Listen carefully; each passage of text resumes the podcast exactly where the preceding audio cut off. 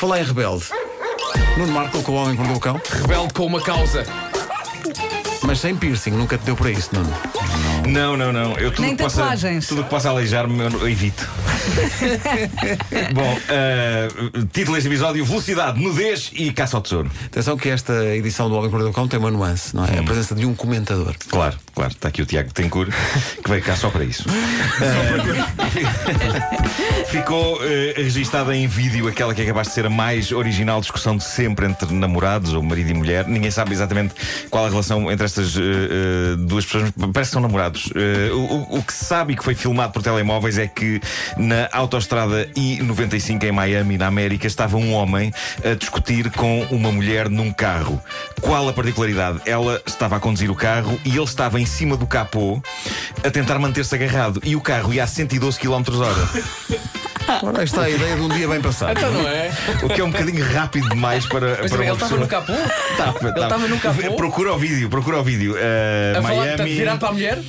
Virado para a ela, mas, mas há E ele mais. mas-. Mas há mais uma cereja no topo deste, deste bolo maravilhoso. Ahm, eh, ele está em cima do capô, ah, está a falar, está a discutir com ela, mas como? Ele está a discutir com ela ao telemóvel. Ele está, ele está agarrado com uma mão ao capô e, e com a outra tem o telemóvel no ouvido. Pá, é incrível. 112 km por Agarrado hora. ao capô a 112 O que acontece quando ela trava? ela, ela vai lá dentro, claramente vai falar em mãos livres, eh, a ouvir aquilo que ele lhe está a dizer do lado de fora do carro. E eu suponho que o que ele está a dizer é: para o carro, mas trava devagarinho, não de repente.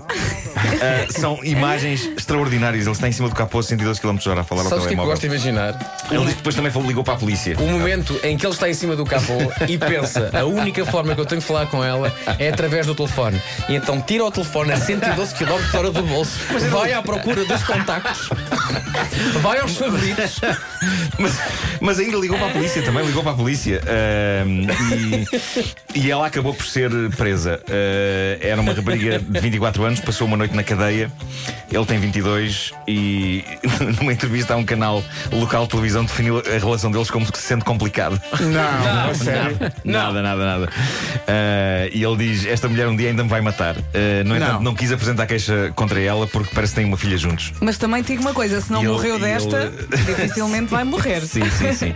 Bom, eh, uma das mais recentes histórias reais saídas do maravilhoso Reddit Tifu, já falámos aqui várias vezes dele, Today I Up, é a de uma senhora americana que está de férias com o namorado e que ontem, ontem mesmo, acordou às 3h48 da manhã, nua, dois andares acima do quarto do hotel onde estava. Uh, explicação: sonambulismo. Ela diz que já teve algumas crises destas, mas nunca num hotel. Portanto, ela acorda às 3h48 da manhã, está, uh, estava a dormir num corredor do hotel e ela percebeu que não era o corredor do andar do quarto dela. Um, e, dada a hora, não se pode dizer que houvesse grande movimento no hotel. Na verdade, não havia nenhum movimento. E toda nua, ela conseguiu apanhar o elevador, desceu até ao andar dela, foi até à porta do quarto, que estava obviamente fechada. Diz que bateu à porta um bom quarto de hora até perceber que o namorado não ia acordar e não lhe restou outra solução que não ir até à recepção. Foi com um braço a O homem tapar da a parte de cima. a noite. E um braço a tapar a parte de cima, a mão a tapar a parte de baixo. E ela diz que o homem na recepção tinha um ar tão descontraído que nem sequer olhou. Foi tipo. Devias estar a dormir. Não, ele, ele- acho que ele disse num tom muito relaxado. Não, isto acontece mais do que as pessoas pensam.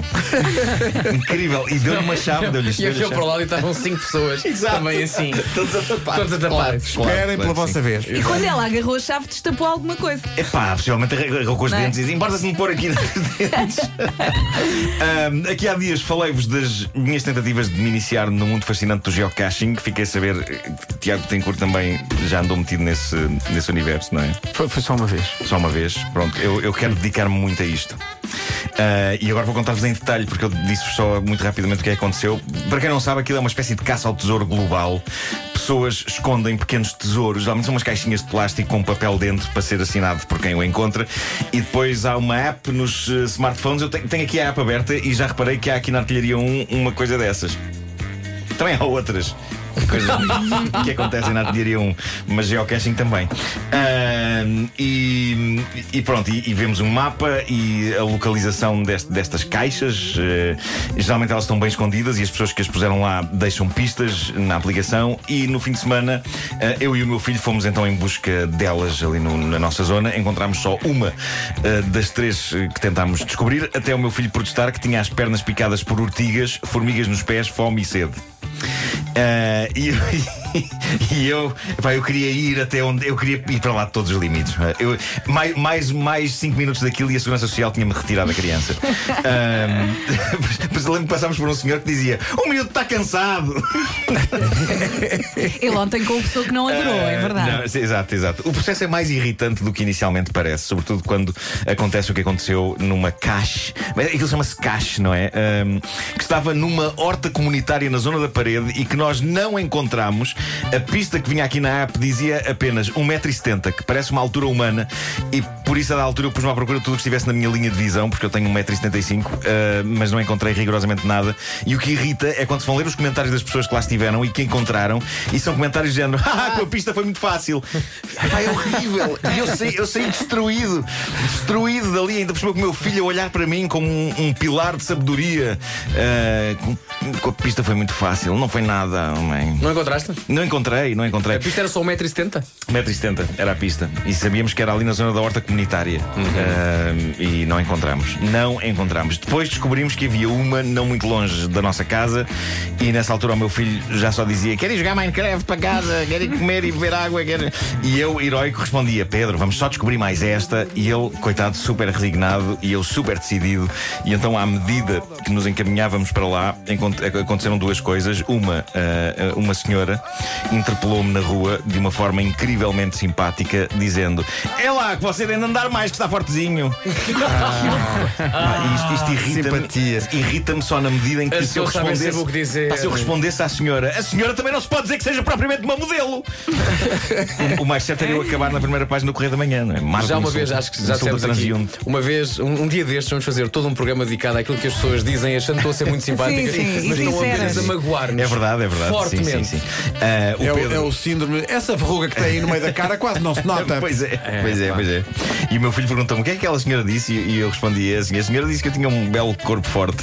Foi o que tu disseste ao Porque, Pedro. porque depois de não encontrar uma caixa que se dizia que era fácil de encontrar, já chegava de humilhações feito ao garoto.